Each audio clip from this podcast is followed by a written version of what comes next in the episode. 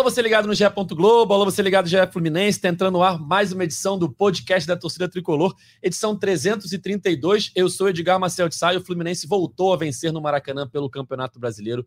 1 a 0 sobre o São Paulo, a primeira vitória do Fluminense depois da conquista da Libertadores. O primeiro jogo do Fluminense como mandante é, depois da conquista da Libertadores. O Maracanã com mais de 40 mil pessoas, mosaico, muita festa, entrega de faixas, né? Fluminense campeão da Libertadores, São Paulo campeão da Copa do Brasil. Quase um jogo festivo ali, amigos do Marcelo contra amigos do Rafinha, mas vitória tricolor por 1 a 0 o Fluminense chegando aos 50 pontos no Campeonato Brasileiro. Vamos falar sobre esse jogo, sobre a preparação para o Mundial de Clubes. Eu já chamo ele, a voz da torcida tricolor, Gabriel Amaral. Tudo bem, amigo? Tudo bem, né? É, pô, eu vou. Talvez eu busque aqui no meio da, da, da live, indo mais pra galera que tá no podcast. É, é, eu comprei uma faixa ontem de campeão que foi excepcional. Porque tudo agora do Fluminense gira em torno de eu sou campeão da Libertadores. Você que tá aí no chat ao vivo no YouTube é campeão da Libertadores. Você que tá ouvindo a gente no podcast é campeão da Libertadores. A não ser que tenha Botafoguense ouvindo, né? Infelizmente, meu amigo, você não é.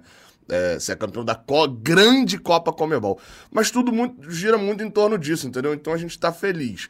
Agora, é... eu comprei uma faixa da Libertadores ontem excepcional, pô. A faixa tem o grande Yong Gonzalez. Crack. A faixa tem Alexandre entendeu? Tem o Giovanni. Essas são as melhores faixas, entendeu? Comprei ontem a faixa da Libertadores que eu não tinha ainda. Cara, 1x0, assim, é, é, essa abertura que eu fiz aqui é tudo que o tricolor se importa. E ele quer se importar exatamente nisso, né? Ele quer se importar exatamente com isso. E o jogo ganhando por 1 a 0 faz ele se importar exatamente com isso. A gente, ao longo do podcast, vai discutir um pouquinho sobre questão de mundial e tal. É, mas ontem o Fluminense precisava voltar a ganhar. É, é, pô, Fluminense tira ali o jogo do Boca. Fazia um tempo que a gente não ia no Maracanã para um jogo normal, assim, brasileirão, e saía com a vitória. Isso era importante também para a construção ali da, do relacionamento do torcedor com, com o time também. Perfeito. Gustavo Garcia, que acompanha o dia a dia do Fluminense no GE. Globo. Tudo bem, amigo? Fala Edgar, tricolores do céu e da terra. Tudo certo, né? Um momento espetacular do Fluminense. Não tinha tido a oportunidade de participar aqui depois do título da Libertadores.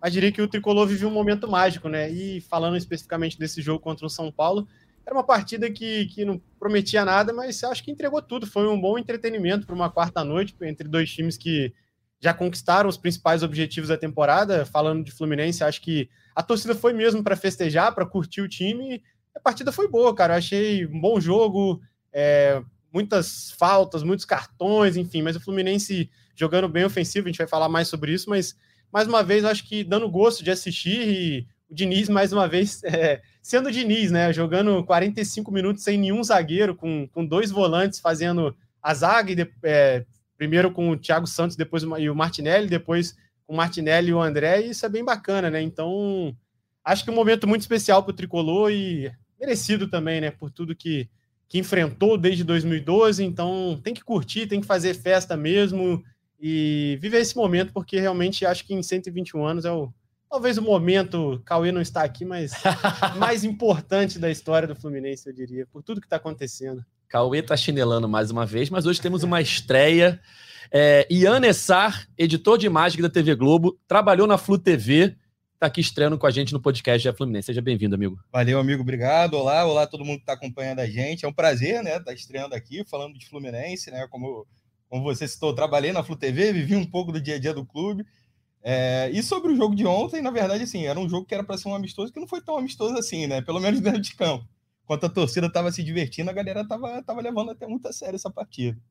Tava mesmo. Tivemos ali momentos ali de é, discussões, o Marcelo com o, o o zagueiro do São Paulo. Tivemos essa expulsão. Você acompanha o nosso podcast é, ao vivo aí pelo YouTube e pelo site do GE. Estamos vendo os melhores momentos no exato lance da expulsão do Gabi Neves, volante do São Paulo, é, numa entrada por cima ali do tornozelo do Thiago Santos.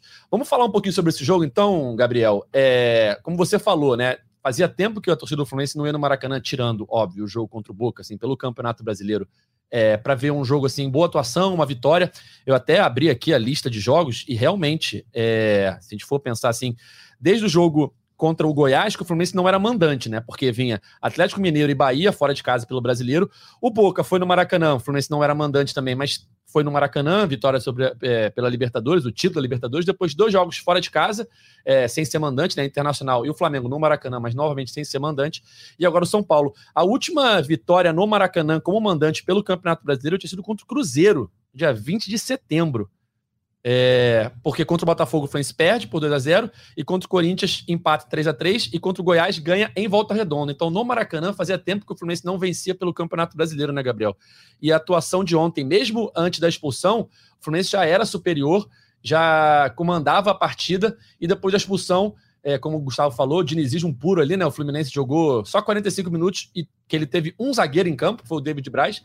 Depois foi Martinelli com o Thiago Santos, André com Martinelli, enfim é, uma boa atuação para a torcida relembrar dos bons momentos no Maracanã esse ano, né? Foi, assim, é, o dado ainda aumenta um pouquinho, Edgar, se você voltar um pouco mais e pensar que, tipo, que essa vitória do Cruzeiro é quase que uma ilha também, porque é, é para chegar em, em, uma sequência, assim, mas você vai ter que voltar lá contra o Olímpia e América Mineiro, que o Fluminense tinha vencido lá em agosto, tinha vencido duas seguidas no Maracanã. É, e eu digo isso sabendo que teve poucos jogos e tal, mas é porque era um, um, hábito. De janeiro até agosto, o tricolor ia duas, três vezes ao Maracanã no ano e, e, no mês e ganhava duas, três vezes no Maracanã. Então acho que isso era, era, fazia parte da construção e faz parte da percepção da gente, principalmente o torcedor aqui do Rio de Janeiro, que vai ao Maracanã da, da do time. E aí coloca esse ponto que você falou mesmo, diga assim, o, o, o o, o, o, Tricolor viu o Fluminense em campo. Acho que é o primeiro ponto. Muitos desfalques. Óbvio, não viu a mesma intensidade de um jogo de Libertadores. Mas não, não, sim. Então, olhando da parte do Fluminense, ele, ele viu um time que, obviamente, não é igual a quando tem um Keno, quando tem um John Arias, quando tem, pô, a, a, criação da jogada do André, que entrou só na reta final, a saída de bola com o Nino e Felipe Melo. É, são cinco desfalques relativamente pesados pro Fluminense. A gente de vez em quando fala de espinha dorsal e tal do Fluminense, pô, tem ali a, a construção da espinha dorsal tá toda ali. É, ou pelo menos parte dela. É, então assim, a gente viu um Fluminense que conseguiu e tal jogar também, porque do outro lado, pô, antes do jogo eu fui olhar a lista de desfalco de São Paulo, eu falei, peraí, pô, mas tem 11 titulares aqui. Tem, assim, tem uns jogadores que, pô, se eu mandar aqui você falar, descrever fisicamente o cara, você vai ter dificuldade. Ferrarese, Galopo, são jogadores que, pô, não estão ali no imaginário da torcida do Fluminense. Mas, cara, ainda assim são nomes que você vê entrando sempre no São Paulo. Você ouve o nome o tempo inteiro. E aí você ainda vai para outros, tipo o Elton Rato tem sido titular, Michel Araújo tem jogado direto, Caio Paulista é, é titular também, Rames Rodrigues, Lucas Moura. Era muito desfalque. Ontem o São Paulo tinha. Quando começou a entrar no segundo tempo, eu falei, cara, é NPC que tá entrando, pô. Porque ninguém faz ideia de, desses moleques que estão entrando. Natan. É igual quando o Fluminense também, tipo, é, entra uma molecada. Tipo, se entrasse o Isaac, o torcedor do São Paulo não faz ideia de quem é o Isaac. Só que tinha só o Isaac no banco.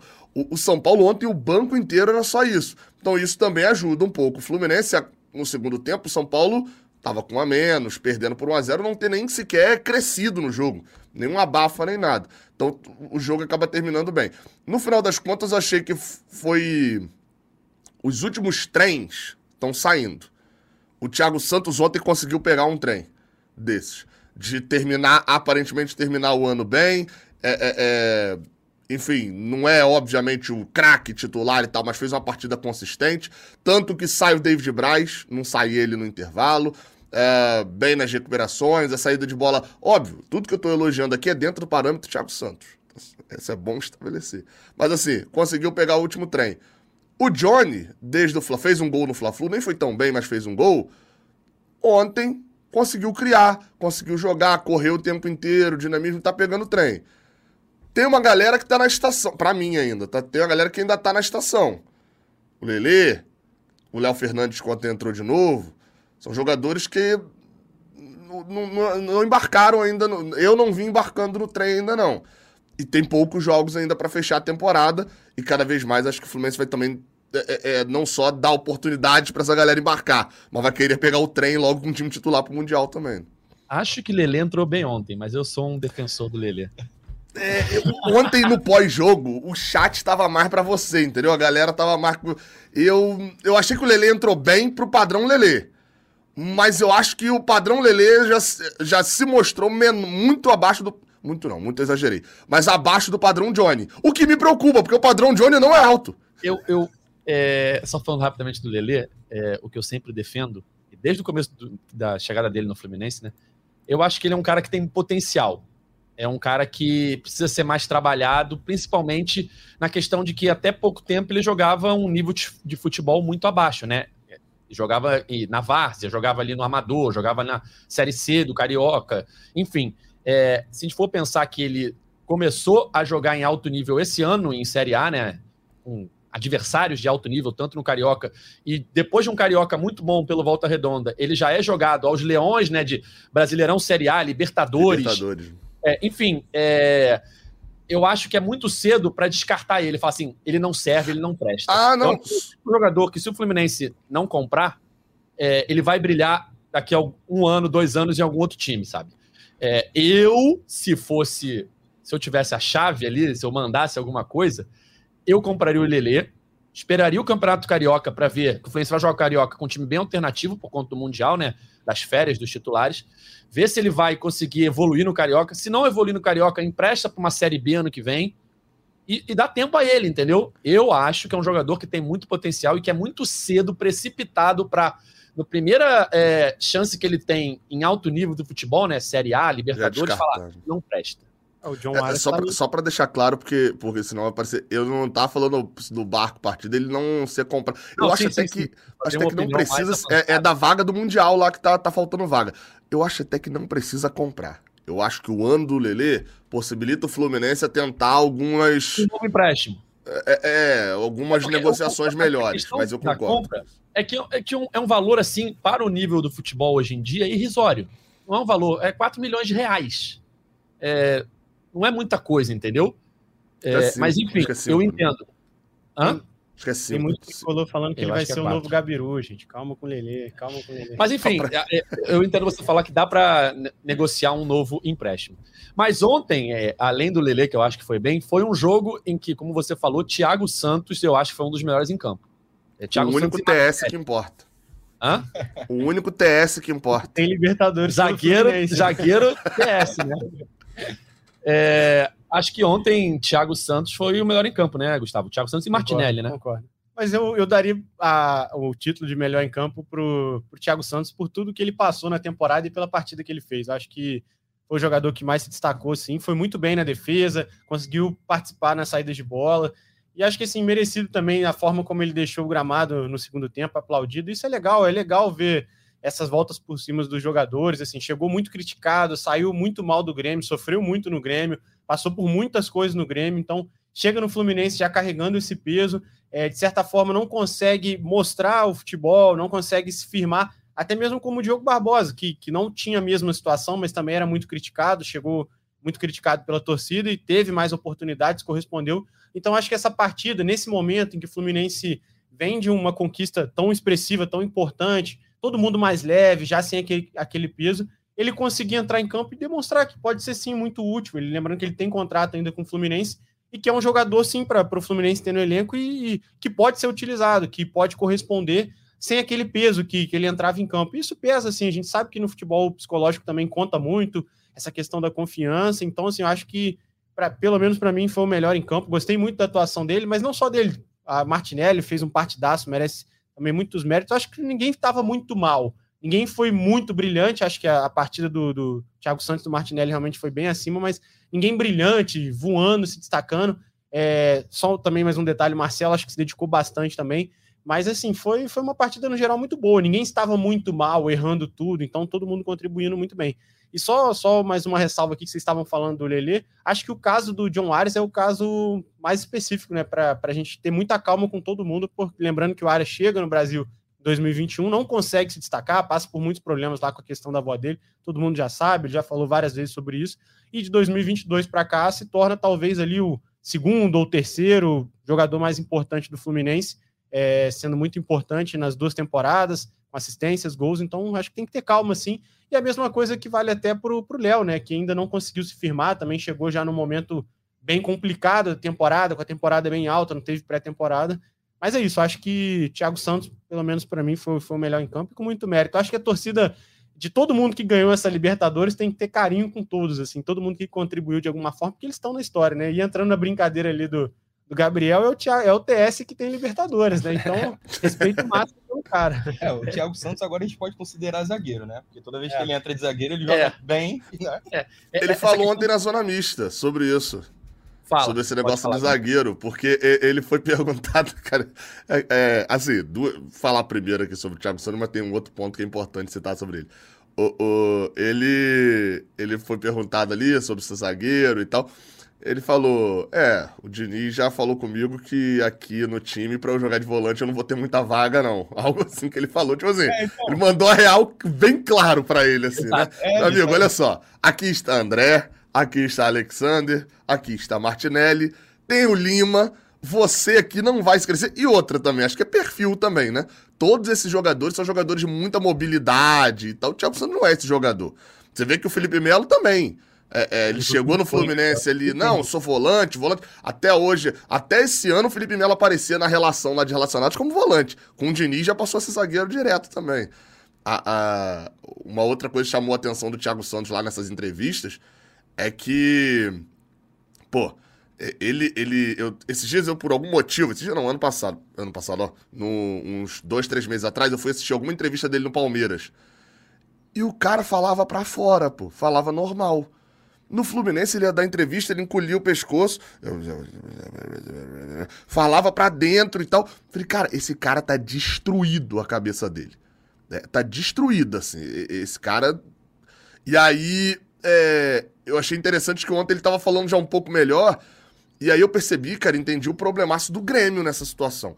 Ele fala do Grêmio assim, obrigado ao Diniz por ter me tirado de lá. Como se fosse um calabouço. É, é, é um negócio meio esquisito até essa situação do, do Thiago Santos e do Fluminense. É, a gente falava da questão do Arias, né? A questão de confiança, de psicológico, né? Que ele demorou um pouco a, a engrenar. É, e essa questão a gente sabe que é importante até para o Lele mesmo, ele precisa ganhar mais confiança. E quem vem ganhando muita confiança e que vai ser um nome muito importante para a temporada 2024 é o Martinelli, né? Porque com a saída iminente do André, a gente já viu o Martinelli jogando muito bem ali como primeiro volante. E ontem, mais uma vez, um jogador que é, foi um dos melhores em campo, que é, é ele, ele surge muito bem em 2020, ele estoura antes do André, é, ele é um nome importantíssimo ali naquela campanha do, do Fluminense que, foi, que voltou a Libertadores. É, cai de produção em 21, começa a melhorar em 22. Eu acho que esse ano, pelo menos nas últimas atuações, a final da Libertadores, enfim, é um jogador que recuperou muito espaço e que vem mostrando uma qualidade que eu acho que vai ser muito importante para o ano que vem, né? É, então, o Martinelli, como você falou, ele subiu, né, em 2020, ele subiu muito cedo. E eu acho que a torcida, durante um tempo, perdeu um pouco da paciência com ele, porque parecia que ele já estava muito tempo no profissional, né? e já está três anos jogando com o time, já está três anos treinando e tudo mais. E é natural um jovem oscilar, né? Ele oscilou, faz parte, e esse ano ele sempre mostrou que tinha qualidade. É, por mais que algumas vezes ele não, não tenha feito bons jogos, né, durante esse período, ele sempre mostrou que tinha qualidade, ele sempre se mostrou uma peça importante, seja pro, pro Diniz, agora que chegou, né, ou até com a Bel lá, é, ano passado, no começo do ano passado, e com outros treinadores. Então, assim, ele é um jogador que tem muita margem para crescer ainda, é novo, tem, tem qualidade com a bola no pé, tem qualidade de marcação, né? Tanto que muitas vezes a gente vê vídeos né, de Marcelo, de outros jogadores falando ah, qual é o jogador mais difícil de treinar e tal. A galera sempre cita muito o Martinelli, como ele marca bem, como ele é, é chato, né? No, bom sentido. Então, assim, ele, ele tem se mostrado cada vez melhor, né? E é mais um jogador que o, que o Diniz está tá recuperando, desenvolvendo aí, e que vai ser muito importante até para o ano que vem e para a continuação desse trabalho. Na participação do Marcelo no Charla, Gustavo, é, uhum. perguntaram para ele quais jogadores chamaram a atenção dele quando ele chegou no Fluminense. É, ele falou três, eu não vou lembrar os três, mas um era o John Kennedy e o outro era o Martinelli, que ele fala, cara, ele sai jogando ali atrás, colado no Fábio, e sem medo, com coragem total. Eu já vi também o Diniz falando isso num Fla-Flu, acho que do ano passado, é, como o Martinelli tinha coragem de sair jogando ali e, e vai embora, né? É, eu acho que o Martinelli, principalmente nessa temporada, ele amadurece bastante, né? Se antes ele era um, um garoto ali é, que ainda pela idade, né? Já tinha subido desde 2020, mas pela idade, um garoto, eu acho que ele termina 2023 como homem ali mesmo e, e pronto para ser o substituto natural do André com a iminente venda dele para o futebol europeu, né? É, o Marcelo até cita que acho que dos jogadores do elenco atual que brilhariam na Europa, né? Ele até fala sobre o Martinelli, que o Martinelli tem muito perfil. Eu tô tentando lembrar quem falou também na Flu TV, eu não sei se foi o André, que deu uma entrevista também para a Flu TV, que perguntaram assim, quem é o jogador mais subestimado do Fluminense? Ele falou Martinelli. Ele acho que é o André mesmo. Eu, o André, acho que todo jogador que cita. Teve, teve algum jogador também, Gustavo, que é, algum atacante falou que era o jogador mais difícil de driblar do Fluminense e também responderam o Martinelli. O Martinelli é, é, é assim, nesse, nessa parada de, de comentários, assim, é, é, um que aparece sempre. Ele, assim, eu acho John que. John Arias, falaram aqui no chat. O ah, John Arias falou isso também. Ganhou, ele realmente ganhou muita confiança, assim, e eu acho que ele precisava dessa, dessa maturação, digamos assim. Eu acho que ele precisava desse período, sim. E lembrando que na base ele também fazia a função que faz o André, né? Primeiro volante. Ele jogou também como primeiro volante. Então, pode ser até mesmo um substituto com essa eminente saída do, do André. Pode ser o jogador que realmente vai assumir a posição ali do André e consegue desempenhar vários papéis em campo, né? Acho que se enquadra muito dentro do que o Diniz gosta, do dinizismo.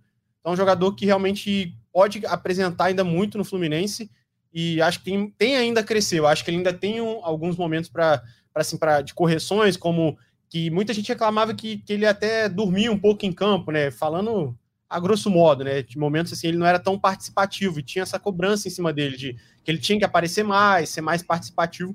E ele vem dessa crescente, eu acho que vem, vem demonstrando é, sua importância tanto defensivamente quanto nessa parte de construção ali no meio de campo. Então, é, e aquilo, né? Cada um tem o seu tempo, né? O André foi um jogador que, que, que, amadureceu muito rápido, apareceu, se desenvolveu muito rápido depois que teve a chance no profissional, e cada um tem um tempo. E até mesmo citando outro jogador, Luiz Henrique, por exemplo, do Fluminense, que da geração dele ali talvez tenha sido o último a se destacar, e essa semana, inclusive, sai um lance dele aí que ele dribla todo mundo, quase marca um golaço lá na Europa. Então, cada jogador tem seu tempo. Então, acho que o Martinelli ainda tem tem muito a acrescentar. É, você citou isso do, do Martinelli jogar na do André, né? E agora ele tá começando a ser colocado na zaga é, também. É verdade. Né? É, tá, tá, tá seguindo os passos, né? É, ele tá seguindo os mesmos passos do André. O Diniz já tá começando a testar ele de zagueiro, que vai ser realmente mais uma opção, é, com, com a provável saída do André do, do Fluminense, ele vai ter que começar a desempenhar essa função, né? É. Quem é que vai ser a carta na manga do Diniz para botar na zaga no segundo tempo quando precisar do resultado? Aparentemente vai ser o Martinelli, né? E, e, teve um jogo que eu me lembro, acho que foi o Fluminense Bahia, que ele foi muito bem como zagueiro, não foi? foi na expulsão? Sim, sim, isso mesmo. Depois da expulsão do Nino. Sim, né? Foi. Porque expulsou e, e, o Fluminense não mexeu, né? Na, naquele. Acho que até virar o jogo não tinha mexido. O, o Martinelli, até o que você tá falando, é, é, tipo assim, que o André amadureceu mais rápido. Eu, eu, eu acho até que o, o Martinelli, ele, ele amadureceu. É aquela pessoa que amadurece ter responsabilidades cedo demais. E aí você percebe que o início da, da vida. A pessoa não tem muita juventude, né? A fala isso assim, como, como vida mesmo, né? Às vezes, pô, a pessoa teve que cuidar de um irmão, alguma coisa assim. E o Martinelli é meio que isso. Ele perdeu um, um pouco dessa, entre aspas, ali, a juventude dele no Fluminense, porque ele subiu naquele 2020, vale lembrar isso.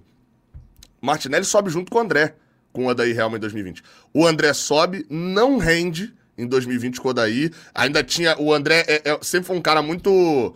É, é, com, de um controle de bola muito grande. Só que controlar a bola no profissional é difícil. Quando você tem um monstro como um Fred te marcando é outra história e tal. Então aí o André volta pra base, ele fica naquele sub-23, vai lá e vai cá. E o Martinelli vira peça, peça recorrente naquele time. Quando o Odair sai e o Marcão assume, é a hora que. É, a, a volância do Odair era Hudson e Iago, o Marcão tira o Hudson e, e, a partir que do início do ano, né? Que é início do ano, mas que é o final da temporada. O Martinelli vira titular com, com o Marcão ao lado do Iago. E aí ele vai, enfim, vai voando ali, começa 2021 sendo importante também naquele time. Né? A reta final de 21 e o início de 22 é o momento que o André sobe e o Martinelli cai. Acho que pro ano que vem vai ser, vai ser essencial nesse ponto. É, a, a, a, chegou a faixa aqui, ó. Pra galera ter a noção, ó. Tem alguns errinhos que, beleza, vai lá, tipo, David Braz com S. Ok, David Braz com S. Né? Tem o Jorge. Não sei o que, que o Jorge fez exatamente na Libertadores. Né? tá no elenco, tá no elenco. Tá no elenco, tá no elenco. Ah, eu acho que ele não entrou em um minuto. Porque a galera falou do Vitor Mendes, o Vitor Mendes fez gol, pô, na Libertadores. Oh, o, Jorge o, Jorge machuca, o Jorge machuca em fevereiro, a Libertadores começa em abril. Exato. Acho que ele nem chegou a ser inscrito. Eu acho que ele nem chegou a ser inscrito Alan, na, na lista. Alan, ele é campeão brasileiro em 2010 e campeão da Libertadores. Sai antes de, de, do título. E a mesma coisa esse ano, cara. Mas tá no bolo, entendeu? Tem, tem o brasileiro, fez parte da campanha. Agora, o que, que vocês têm a dizer sobre o, sobre o volante Alexandre? Alex Sandri. Alex Sandri. É porque Alexandre Jesus não tá no time? Representado. Alexandre. E sobre o atacante Yong Gonzalez. É, ele é da Young Flu, cara. É, é uma homenagem. É coreano. né? É. Ou é coreano, tem É isso. coreano. E claro, o nome também, né? Que meteram simplesmente um Fluminense Futebol Clube. Caraca, essa, essa parte aí é, é masterclass de erros. Pelo É. menos não botaram o clube de regatas do Fluminense, né? Igual É, o Beppe é fez esses dias. É, tem um, um comentário interessante aqui no chat do José Eduardo Soares. Ele fala o seguinte: é impressionante como o André ganhou massa muscular. Está parecendo um jogador de Europa já. Ontem, assistindo o Alexander, pensei nisso. Precisa ser feito o mesmo trabalho de fortalecimento com ele. Claro que cada um tem sua genética, né? Se eu começar a fazer o treino que o André faz, a minha perna não vai ficar do tamanho da dele. Mas Eu- claramente o André ele tem ali uma, uma, uma força muscular muito maior que o Martinelli com o Alexander.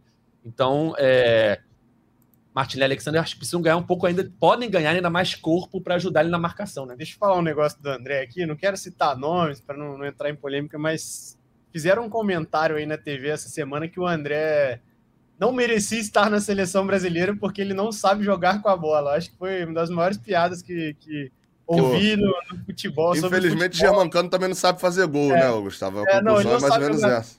Assim, tipo, por alto mesmo, nem precisa pesquisar muito, mas o André foi o cara que mais trocou passes certos na Libertadores, está entre os jogadores que mais trocam passes certos no mundo.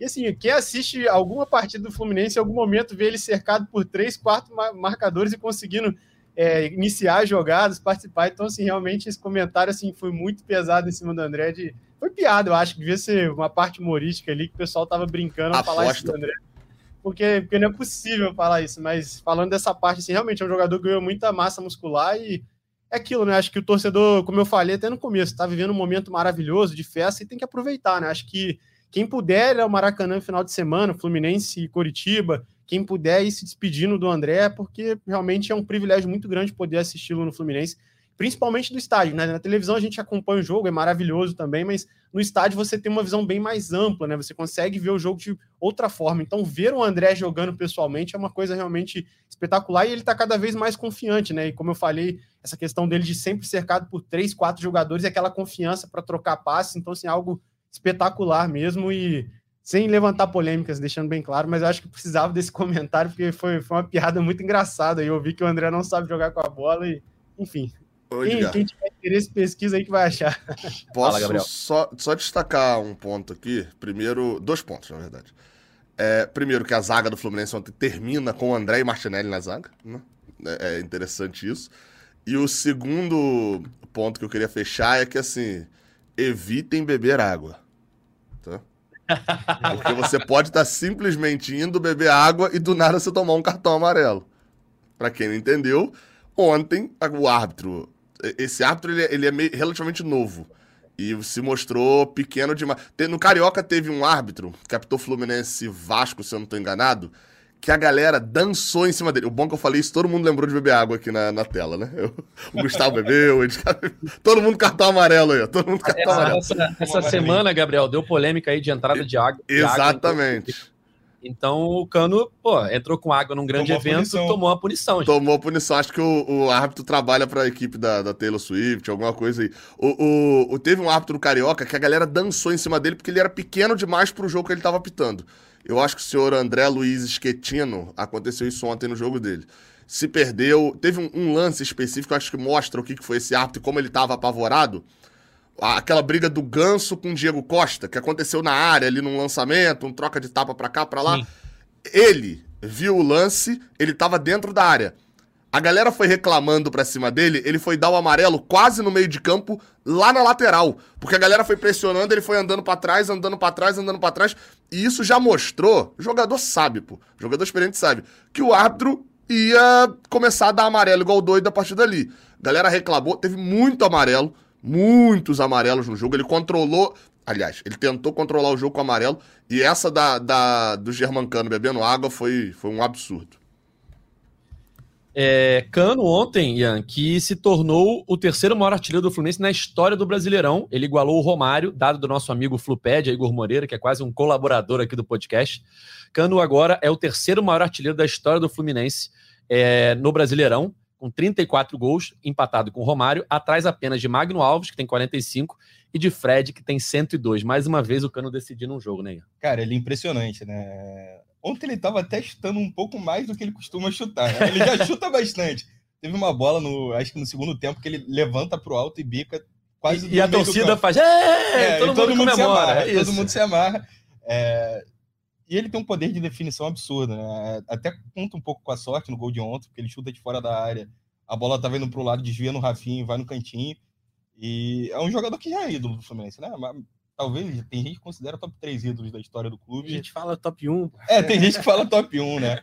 Porque realmente o poder de definição dele é absurdo. De esquerda, de direita, de cabeça, até de barriga. Daqui a pouco ele tá fazendo gol, porque realmente é, ali dentro da área, até um pouquinho fora, como foi ontem, ele, ele domina 100%. E ele tá a dois gols de, pela segunda temporada seguida, passar de 40 gols com o Fluminense, né, Gustavo? É, e é, no século, né, ninguém conseguiu, além dele. O Magno Alves ficou com 39, então mais dois gols ele vai se isolar novamente como o único jogador que fez acima de 40 gols pelo Fluminense Ele fez no século. 44 ano passado e tá com 38, esse 38. ano. Então faltam dois para ele atingir a marca de 40 gols e pelo segundo ano seguido fazer 40 ou mais gols com a camisa do Fluminense. Realmente é um, é um dado é, impressionante.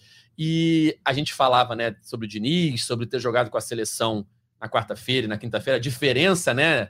Ele tão pressionado na quarta-feira, na terça-feira, perdão, e ontem a torcida abraçando ele, Gabriel. É, falta um cano na seleção, né? Um jogador ali que bote a bola para dentro. Porque a seleção, é, nessa terça-feira, lembrou muito aquele Fluminense de 2019. Até jogava bem, mas chegava na hora de fazer o gol, não tinha um cara para fazer o gol. Agora o Fluminense, claro que eu não estou comparando jogador por jogador, mas é, era, uma- era um time em 2019 que não conseguia botar a bola para dentro. Em 2022, 2023 tem o Cano que resolve isso, né? E a seleção tá faltando essa peça. Edgar, Everaldo ou Rafinha da seleção? Hã? Everaldo 2019 ou Rafinha da seleção? A, a- a estética é a mesma ali, tá?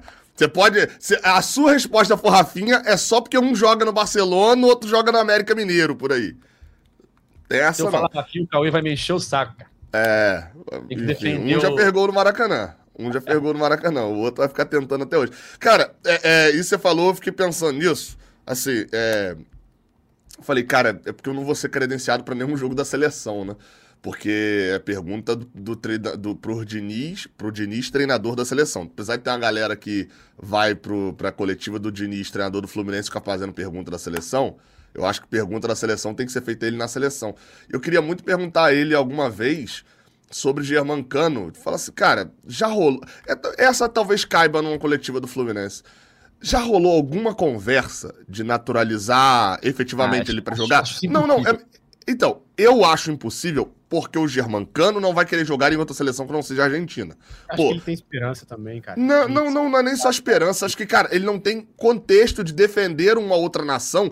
O cara pegou, nas férias dele, ele pegou um voo de primeira classe, por sinal, que eu vi nos stories dele. Um voo espetacular que ele pegou lá pro Catar, pra torcer pela Argentina. Ele não foi lá ver a Copa do Mundo. Ele foi torcer com a família dele pela Argentina. Então, acho que tem ali um contexto que ele não aceitaria. Mas eu queria ouvir do Diniz esse tipo de análise. Então, tipo assim, que, vamos lá a seleção vive um problemaço aí de centroavante, né? Pô, cara, isso é inacreditável. Tem um maluco que simplesmente acaba um jogo da seleção em que a seleção perdeu pela primeira vez nas eliminatórias em casa, perdeu pra Argentina. Ele é o único centroavante da história da seleção brasileira que jogou a Copa do Mundo e não fez gol.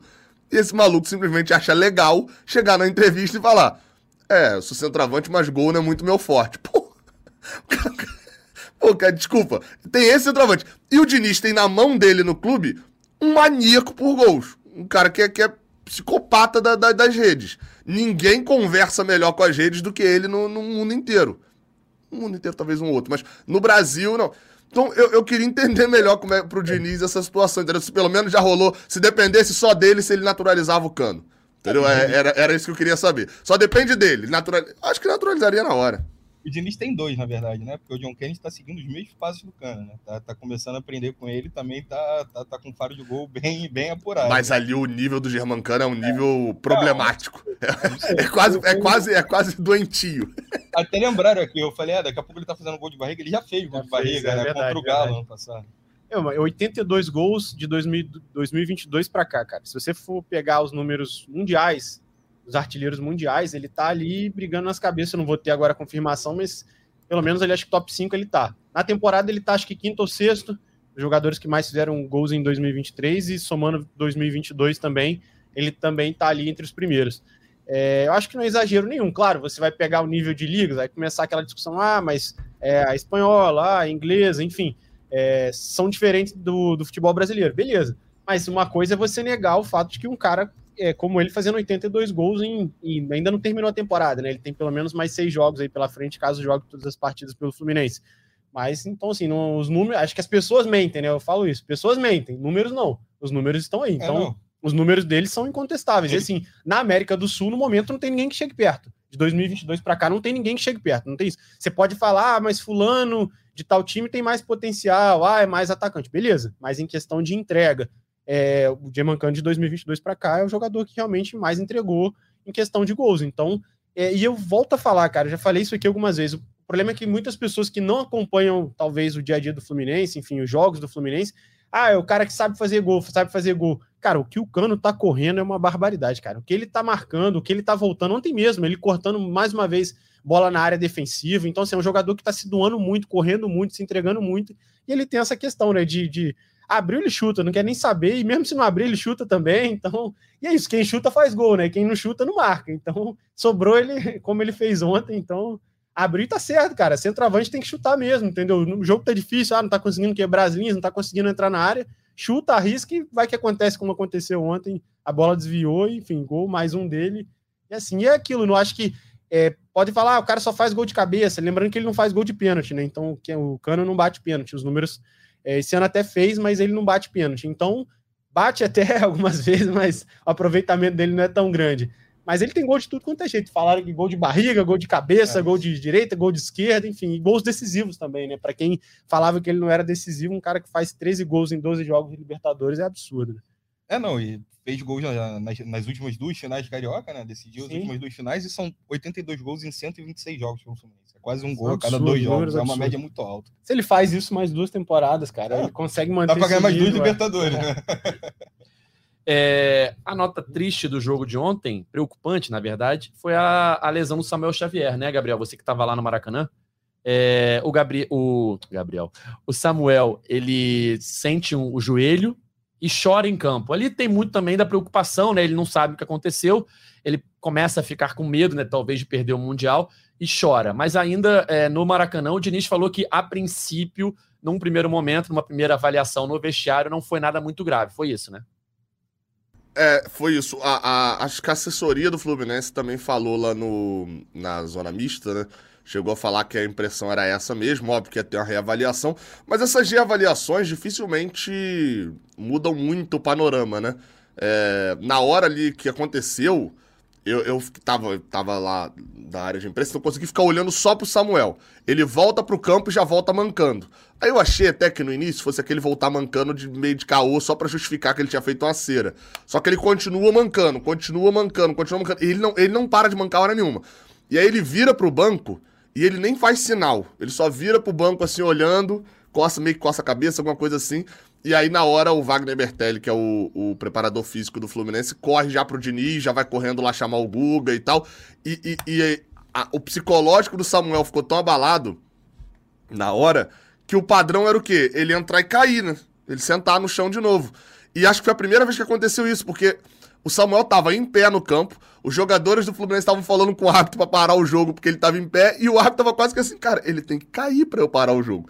E aí o árbitro parou o jogo com um jogador em pé em campo para poder ser substituído. Se eu fosse São Paulino, eu ficaria irritadíssimo com isso. Mas, assim, foi até um negócio meio estranho, assim, porque ele tava fora do jogo completamente, mas ele não caía. Não sei se ele não caía é, é, é só porque, pô, questão do joelho, de levantar, mas acho que era, ele não caía mesmo porque ele tava tão pensando de tipo, vou perder o Mundial, vou perder o Mundial, vou perder o Mundial, que e, não, não, nem pensou nesse momento ali de, de, de cair ou não. Eu fiquei com uma coisa na cabeça, que é o seguinte: na hora ali, eu falei, cara, não é dor. Porque se é uma lesão que ele tá sentindo tanta dor assim, ele nem voltava pro campo. A ponto dele tá chorando, ele nem voltava pro campo. Eu acho que é medo. A questão da lesão é, é medo mesmo. E depois ficou comprovado isso. Que era medo e medo de perder o Mundial. Porque assim, um jogador campeão da Libertadores que se lesiona 23 de novembro, pô, se a lesão não for muito grave, não for nada, um mêsinho, beleza, acabou o ano, férias mais cedo. Mas tem o Mundial. Então acho que o medo era muito disso. Pelo que falaram lá, é, era leve. É, esses exames iniciais dos médicos, fisioterapeutas, são muito bons. Eu, eu, vou só lembrar aqui a do Alexander lá no Cruzeiro. É, é, naquele jogo contra o Cruzeiro. Acontece a lesão, o, o, o, médico do Fluminense entra, encosta no joelho para um lado e para o outro, tira o Alexander, faz um outro examezinho no banco, o Diniz já tá na coletiva meia hora depois falando: é, parece que foi é, colateral medial, e a gente vê depois, faz os exames e é o quê? Colateral medial. Então, os médicos são muito bons, né? Então, provavelmente é uma parada que tira o Samuel Xavier de combate aí, talvez, de alguns jogos agora no Brasileirão, mas que não, não amedronta pro Mundial, não. É, esse tipo de exame ali no primeiro momento até para detectar se há ruptura de ligamento, né? Então, como o Fluminense a, anuncia que não é nada muito grave, acredito eu que esse primeiro exame já detectou que não houve ruptura. É, eu não, não, vi o lance, no replay do lance, eu não vi como é que foi a, a lesão. Acredito eu que tenha sido uma pancada com torção, né? Pelo que a gente é, foi é, isso. leu nas redes sociais, principalmente. É, e aí a torção tem a questão, você vê o caso do Nino, né? Que houve uma torção, ele tinha que ficar um mês fora, voltou a treinar com duas semanas, para na terceira semana jogar a final da Libertadores. Então, é, ainda faltam aí um mês para a final do Mundial, né? Que é dia 22. É, um mês e menos quatro dias, 28 dias para a estreia no Mundial. 27 dias para estrear no Mundial. Então, é, se for um caso parecido com o do Nino, com o filé ali fazendo o mesmo tratamento, não vejo muita é, preocupação. Mas é natural é, a, o, o, choro dele, né? E depois do jogo teve pagode. Eu acho que ele estava chorando já porque ele perdeu o pagode. Ele não ia poder ver ali a festinha que teve no Maracanã, mas eu também choraria se ficasse fora desse pagode da Marvel, que a gente viu nas redes sociais. Porque teve o show da Marvel antes do jogo, oito horas o Maracanã estava meio vazio ainda ali, então é, não foi um showzaço, mas depois do jogo teve uma festa privada, né, pro funcionários, jogadores do Fluminense. Tem vários vídeos nas redes sociais aí. E, pô, Samuel Xavier deve ter pensado, pô, vou perder o pagodinho ali e tal. Então, pode ter sido isso também, né, Gustavo? É. Quem, quem, ainda não assistiu, quando acabar o podcast aqui, ou estiver assistindo depois, né, ou só por áudio, entra nas redes sociais da Marvel, mas tem que ser rápido porque os stories vão sumir, mas os vídeos estão bem bacanas, assim, do show é, o pessoal comemorando, John Kennedy dançando, o Diniz, o Mário, enfim, tão, tão bacanas. Assim, que o, que o Samuel Xavier consiga se recuperar para o Mundial, merece jogar esse Mundial por tudo que apresentou na temporada, um jogador espetacular, vem, vem entregando muito também, muito bem na temporada, sendo importante, foi importantíssimo nas oitavas de final, acho que talvez tenha sido o nome das oitavas, com, com os dois gols que fez, um na Argentina, um aqui, mas assim, também para o torcedor não, não se desesperar, né? Torcedor tricolor se, se, não se desesperar e também fazendo justiça pelo que o jogador vem entregando. É, lembrando que o Guga, ele estava na final do Campeonato Carioca contra o Flamengo no segundo jogo, porque o Samuel Xavier estava suspenso. Estava na semifinal é, contra o Inter lá no Beira Rio e vem tendo boas atuações. Ontem mesmo entrou bem também. Então, assim, vem sendo um bom nome. Mas a gente fica na torcida para que corra tudo bem com o Samuel. E eu acho que pelo tempo que vocês mesmos falaram, acho que tem muito tempo ainda para se recuperar. Acho que foi mais o desespero mesmo pelo momento, né? Por tudo, ninguém quer ficar de fora, né? Ninguém, quem quer perder um mundial de clubes, quem quer perder esse momento que o Fluminense está vivendo. E assim, diferente de outros clubes, acho que isso precisa ser falado. E não é uma comparação aqui com rivais, enfim, quem ganhou recentemente, mas existe um relaxamento natural das equipes que ganham é, Copas antes do fim do Campeonato Brasileiro. E o Fluminense não relaxou. O Fluminense vem, vem apresentando é, entrega, vem, vem se doando nas partidas é, fez o que tinha que ser feito contra o Flamengo, é, não conseguiu a vitória, mas esteve perto dela ali, o John Kennedy perdendo um gol que poderia ter sacramentado, mas se também não entra em campo, enfim. Mas mais uma vez honrou a competição, honrou é, o campeão que é, e vem, vem apresentando um bom momento, né? O torcedor vibrando, jogadores vibrando, comissão técnica, todo mundo. Então, acho que ninguém quer perder isso, todo mundo quer participar, porque realmente é uma coisa que vai ser lembrada para sempre, né? Então, o jogador ficar fora disso também pesa muito. Então, acho que pode ter sido também um susto, mas aguardar, que acredito que hoje já deve ter um prognóstico melhor, mas boa recuperação, Samuel. Vai dar tudo certo. É isso. Fiquem de olho no Gé. Globo, que o Gustavo e a nossa equipe vão subir lá é, é, quando o Fluminense anunciar o resultado dos exames do Samuel. Bem lembrado que o Gustavo falou, é, o Fluminense tem três jogos no Brasileirão depois do título da Libertadores. Três jogos contra adversários tradicionais, Internacional, Flamengo e São Paulo. Internacional, Internacional no Beira-Rio, claramente querendo ganhar do Fluminense depois daquela semifinal, né? Querendo, entre aspas, ali, é, derrotar o Fluminense, se vingar. É, e o Fluminense não perde o jogo, consegue um empate 0 a 0 Depois um clássico no Maracanã contra um, um rival direto da, da cidade que está na disputa pelo título. O Fluminense consegue atrapalhar o Flamengo com o empate 1 a 1 E agora o São Paulo, tá bom, já de, de férias, mas também um time relaxado, sem muita é, é, pressão e o Fluminense vai lá consegue vencer por 1x0. Então, de fato, o Fluminense não largou o brasileiro e vem conseguindo pontuar, né, Gabriel? E levou um gol só, né? Só levou aquele gol, gol é, é um golaço, né? É aquele negócio, né? É rival, mas a gente acho que é um dos que os tricolores estão é, acostumados a admitir um gol de craque lá do Arrascaeta. Foi só, só aquela, aquela desmontada foi o único gol que a gente levou desde que é, é, acabou. Eu acho que isso é bom, tá? Eu tinha até gravado um vídeo que eu vou deixar guardado, porque né, não tem o link agora, mas que é sobre os gols de bola aérea que o Fluminense tem levado. Tem, tinha, tem originado por causa do gol que a seleção tinha levado na terça-feira, né? É, o, o Diniz, acho que tem uma questão ali da bola aérea que tem me incomodado mesmo. Ontem acabou não tendo, porque o São Paulo também lançou poucas bolas na área, enfim, era um outro contexto. Mas o Fluminense não levou gol. Acho que o, o importante é seguir a sequência. Esse sábado, contra o Coritiba, é, eu acho que tem um mix aí de, de coisas. Porque você vai ter um Maracanã que não vai estar tá cheio. Eu acho que a, a, galera entrou em ritmo. Entrou no modo Silvio Santos. Em ritmo de férias. Foi, foi, foi praticamente isso ali. É, mas é o último jogo que o torcedor do Fluminense se importa de ganhar. A realidade é essa, a gente não pode estabelecer mentiras aqui com, com o torcedor tricolor. Por que o Santos? Se o Santos ganhar esse final de semana, eu quero ganhar do Santos na Vila. Se o Santos, infelizmente, não tiver uma vitória, e o Vasco também não tiver uma vitória nesse final de semana, e a, de, a vitória do Santos puder prejudicar o Vasco, acho que a galera vai querer. Agora, as duas últimas rodadas, mas assim, é pro Fluminense Central, Palmeiras e Grêmio, podendo prejudicar Flamengo e Botafogo, eu adoro estar na, na, na posição de poder prejudicar meu rival. Porque quem pode. O Vasco, você acha que o Vasco pode entrar contra. Não sei se o Vasco pega alguém que briga pelo título. Vai lá, se tivesse um Vasco e Palmeiras agora. Você acha que o Vasco podia perder de propósito só prejudicar o Botafogo e o, e Flamengo? Não. Então, exato, eu quero estar nessa situação. Então, assim, acho que esse jogo contra o Coritiba agora, por mais que vai ter desfalques, né? O Alexander e o Martinelli estão suspensos, né? É, e o Thiago Santos é zagueiro. André, Arias. É, provavelmente vai ser André Lima, né? Ali na, na volância. O Gabriel, não. lembrando que o Fluminense pode rebaixar o Curitiba pela segunda vez, né? Exato! Nossa, seria, pô, eu sou a favor. Quanto que é a multa, hein? O Fluminense tinha que entrar em contato com a CBF. Ganhou do Curitiba, todo mundo invade o campo. Invade o campo só de brincadeira mesmo, só pra. Tipo assim, aqui a gente invade assim, ó, e tal. Enfim, se, o, se o Curitiba Tem não ideias, vencer, hein? Hã? Se o Curitiba não vencer, ele tá rebaixado. Exato, tem ideias aí, ó. Se, se alguém bancar a multa, eu posso organizar esses eventos aí que o Fluminense tem a fazer no, no final do ano.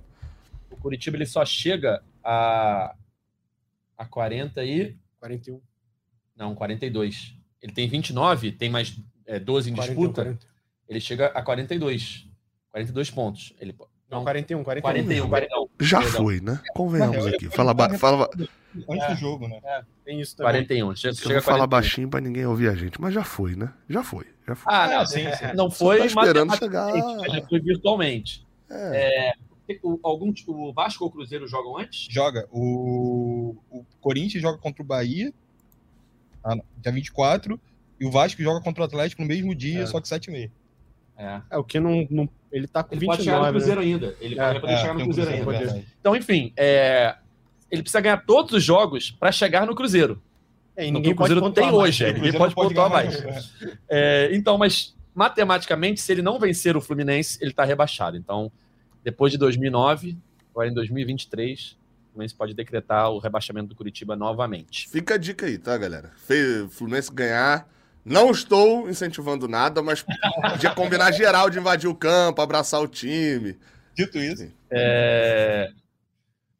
E depois do jogo, Ian, o, o Cano na coletiva, né? Coletiva não, na, naquela aquela entrevista na beira do campo ali para Globo, ele falou o novo mantra do Fluminense, né? Que se o mantra era todo dia 4 de novembro, agora é todo dia 22 de dezembro, né? É, agora mudou o foco, né? É, eu, eu vejo, desde o título da Libertadores, o Diniz testando muitas peças, né? O Fluminense não chegou a jogar com o time titular desde a final, né?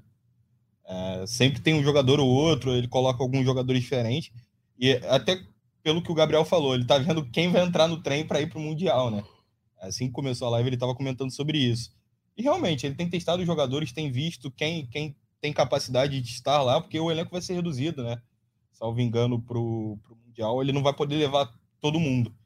Então, o foco tem que ser, né? Tem que ser isso. O Fluminense não briga por mais nada no brasileiro, não tem como ser campeão, não luta para não cair, não precisa se preocupar com G6, né? Tá, tá com a sua situação resolvida. É, e deu certo, né? Para Libertadores deu certo essa ideia de ficar focando pro dia 4, dia 4, dia 4.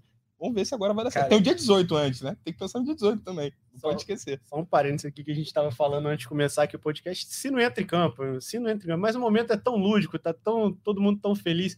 Fluminense 50 pontos, Palmeiras lidera com 62, cara. Três vitóriazinhas fora de casa, porque a campanha fora de casa cara, foi muito ruim, mas. É não, vou, vou, te falar, ô, ô, ô Gustavo, a, a, campanha fora de casa ela é ruim e ela é muito, e ela é horrorosa por causa do, dos jogos poupados para Libertadores. Também. Se não jogos, tá na Libertadores, ninguém trocaria, tá? Ninguém, não, absolutamente não. ninguém trocaria, tá? Mas assim, eh, vou dar um joguinho aqui só, que talvez a gente pince mais dois. Aquele golzinho do Vitor Roque no último minuto, com o time reserva lá na Arena da Baixada. Mais, né? Ali é. não eram três. É, não, não, mas tô falando assim, se pensar mais uns dois aí, a gente tava na briga. É, o jogo contra o Bahia é um exemplo disso. O Fluminense jogou, jogou, assim, poupou o time inteiro. Não jogou mal. Não é. jogou mal, teve gente do Sub-20 entrando. É, se você ganha do Bahia lá, é. se você ganha do Cuiabá, naquele 3 a 0 também Não, mas é porque o Cuiabá, o Cuiabá eu tive vergonha na cara de não citar um jogo que a gente tomou 3, né? Não, Por mais que tenha ido mal ali. Pô, eu olhei e falei assim: não, acho que esse aqui, esse aqui é melhor pular. Esse aqui é Eu quero dizer o seguinte: aquele jogo ali, se é com o time titular do Fluminense, jogando a Vera, priorizando o brasileiro, é outro cenário.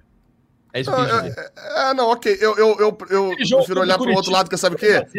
Lá no começo do campeonato, fora de casa, eu e acho ali, que teve. Ainda, cara, era titular ali. Titular ali. Titular. E, teoricamente, priorizando o brasileiro ali. Não estava é, tão dividido é assim, né? Porque era uma fase inicial de Libertadores. Tu perder de 2 a 0 para esse Curitiba lá, sabe? Enfim, teve vários joguinhos ali que você vai pensando. Mas também, é. se eu for pensar, para os outros times também, também tiveram esse jogo. É. não, não. A, e a gente provavelmente levou algum três pontos aí que também que a gente não merecia, também, né? Não merecia. também. É, o Fluminense só deu o azar de chegar na final da Libertadores. Então, mas é. é. Prejudicou a temporada, né? Por acabou com a temporada, aí complica. O futebol é tão louco, né? Porque assim, claro, eu tô brincando, mas assim, parece que ninguém quis ganhar esse brasileiro, né? A sensação muitas vezes é essa. Não, leva você, leva você, leva você. E ano passado o Fluminense liberando 70 pontos na reta final e não tinha condições de ganhar o título mais. Então a campanha que é, o Fluminense você, fez ano passado foi absurda também. Ver, é, vai ser um brasileirão com uma pontuação de campeão baixa perto dos últimos anos. O time que mais pode alcançar pontos ainda é o Botafogo, só chegaria a 75 se ele ganhar os cinco jogos que restam. É, Pior últimos... pontuação acho que é do, do Flamengo 67 em 2009. Acho que é 69. 69? É não, acho que é 67 em 2009. Eu sempre... É. Mas assim, normalmente campeão com 70 pontos já é baixo ali. Já é baixo. O é. Fluminense foi campeão com 7-1 em 2010 e 7,5 em 2012, se eu não me engano. É, mas 2012 largou. Largou, largou o final do campeonato. Tudo bem, mas são pontuações que nos últimos anos foram baixas. É, o Flamengo passou de 90, teve time passando de 80. É, enfim, é, tiveram pontuações bem altas de título recente. Isso, então, isso é tipo. Vai ser uma pontuação baixa. Isso se um time ganhar todas que restam. Então, Claro que vai ter um tropeço ou outro. Então vai acabar sendo campeão com 71, 72, que foi a pontuação do Fluminense lá em 2010, que foi baixa na época, considerada. Foi porque disputou com Corinthians e Cruzeiro. E, e, esse negócio do Brasileirão, assim, é tipo jogador convocado para a seleção, que é, em algum momento, o Brasil já teve Romário sendo deixado de fora de uma Copa do Mundo, porque a concorrência era complicada também, etc. É. Nesse momento, a gente tem um centroavante que não gosta de fazer gol. Então, é, olha como o, o, momento ele também importa. O, o Davi Laércio me corrigiu aqui no chat, foram 77 pontos em 2012. É que o Fluminense, é, ele é campeão quando ele faz 76, que ele ganha do, do Palmeiras. Depois, nos três jogos restantes, ele só faz um ponto. Né? Ele perde para o Cruzeiro, empata com o Esporte Isso. e perde para o Vasco. Então, ele vai a 77. É, ano passado, só para vocês terem um termo de comparação, o Palmeiras foi campeão com 81 pontos e o Fluminense, terceiro colocado, fez 70.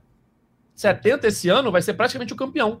Vai fazer é. 70 e pouquinho, ele vai fazer entre 70 e Teria brigado até a última rodada. 70 é. a gente teria brigado até a última rodada. É. Ou seja, para se ver como, como, a pontuação desse ano está mais é, baixa e está mais equilibrada. Né? Tem vários times ali com 59, 60, 61, enfim, a disputa está bem aberta ainda. Enfim, galera, acho que é isso. Vamos chegando ao fim de mais uma edição do nosso podcast GE Fluminense. Agradecer ao Ian. Obrigado aí pela primeira participação e ah, volte sempre. Prazer foi meu. Espero que a galera tenha curtido aí da, da minha participação. Tivemos várias é, mensagens no chat aqui. Olha o Ian, te conhecem aqui no chat. É, não, teve familiar meu aí nesse bolo, né? e pessoal pedindo aqui para a gente fazer o teste com você, então vamos antes de finalizar aqui fazer o nosso Importante, importante. Perguntas importantíssimas que norteiam esse programa, Ian. Everaldo ou Matheus Alessandro, decida o seu lado. Eu prefiro o Everaldo. Porra.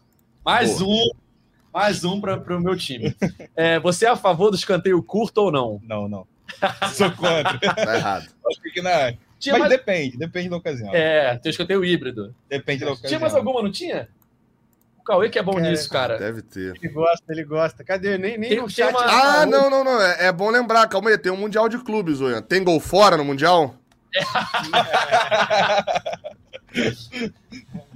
Responde? Não, não tem. ou, ou, tem, né? Tipo, todo mundo lá tá fora de casa, né?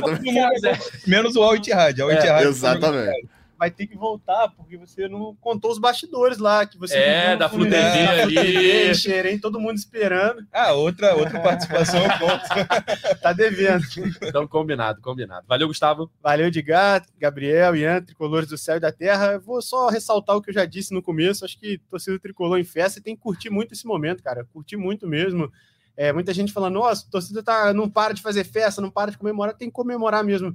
Fluminense é gigante, a história do futebol brasileiro está ligada diretamente à história do Fluminense. Fluminense foi pioneiro no futebol brasileiro, ajudou ativamente na construção da seleção brasileira. É tanto que a seleção, o primeiro jogo da seleção foi em Laranjeiras. Então, assim, a, a história do Fluminense é gigante, as conquistas, enfim, tudo que fez para o futebol brasileiro e mundial também, consequentemente. Mas ah, eu acredito assim que em 121 anos de história, o Fluminense nunca teve uma obsessão tão grande como, como tinha com a Libertadores. Porque o Fluminense queria sim ganhar um brasileiro, queria ganhar uma Copa do Brasil, queria ganhar campeonatos cariocas em cima de rivais, como foi em 95, por exemplo, Fla-Flu da Lagoa, enfim. Vários tu momentos. Foi longe, cara. É, então, são vários Meteu momentos. do nada o Fla-Flu da Lagoa. o primeiro Fla-Flu da história, como diria Nelson Rodrigues, que, que deu, deu sentido a tudo. Mas eu acho que nunca houve uma obsessão tão grande por algo como a Libertadores. E assim, parando para pensar, acho que essa Libertadores ficou ainda mais especial por tudo que aconteceu em 2008, por toda essa espera. Então, comemora mesmo, seja feliz, curta esse momento e que se prolongue, né? Que o Fluminense consiga se manter, aprender com tudo que viveu, tudo que passou de 2012 para cá, em que estava tentando se reestruturar, enfim, e que agora consiga viver mais um período de glórias, um período feliz e aproveite. Estaremos lá em Jeddah a partir do dia 12, 12 para 13 de dezembro, acompanhando o Fluminense, como diz o Felipe Melo, né? Sonhar é grátis, né? Então, é isso. Sonhar, profetizar e realizar. Sonhar, sonhar é grátis. E para a Arábia Saudita não. tá caro, tá caro. Tá caro. A gente é... vendendo carro, casa, mas modera aí também, galera. Cuidado. Gabriel, para você se despedir em alto, em grande estilo, você vai fazer as vezes de Cauê Rademacher e faça a defesa de por que Fluminense e Curitiba é o jogo mais importante da história desse clube centenário. Caraca, por que, que o Cauê não não faltou no Fla-Flu, né? Porque o Fluminense São Paulo, daí agora Fluminense Curitiba. O próximo jogo é mais importante? Alguém tem que explicar mas isso. Mas é, mas é, o motivo você já deu. Hora de rebaixar o Curitiba de novo. As coisas têm que acontecer. Por quê? Porque eu espero que no Fluminense no ano que vem seja campeão brasileiro. Então, para ser campeão brasileiro no ano seguinte, tem que rebaixar o Curitiba, entendeu? Funciona assim nesse século, assim. Verdade, então, bem lembrado. Amanhã, ó, essa é a aspa final, tá? Amanhã começa a caminhada pelo título brasileiro de 2024. Amanhã não, no caso. Ah, a pessoa pode estar ouvindo sexta, né? No sábado começa a caminhada pelo título brasileiro de 2024, rebaixando Curitiba no Maracanã. É isso. Perfeito, valeu, Gabriel. Valeu, valeu. É, não tenho muito mais o que falar além da minha grandíssima faixa de campeão que guardarei do Alexandre. Tem umas outras pérolas ali também que, que tem ali, mas é Giovanni com E. Enfim.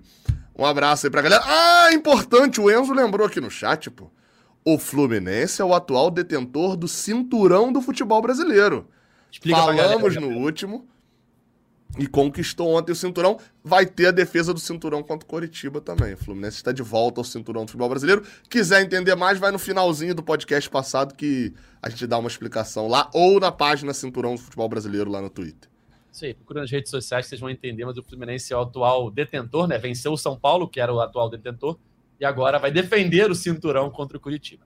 Então é isso, galera. Chegamos ao fim de mais uma edição do podcast GE Fluminense. É, nosso podcast está nas principais plataformas de áudio, é só procurar por GE Fluminense ou então no seu navegador ge.globo Fluminense. A gente está sempre aqui depois dos jogos do Tricolor. Então temos um encontro marcado na próxima segunda-feira para falar tudo sobre Fluminense e Curitiba que se enfrentam sábado no Maracanã. Valeu, até a próxima. Tchau. Que arrumou pro John Kennedy. Que golaço!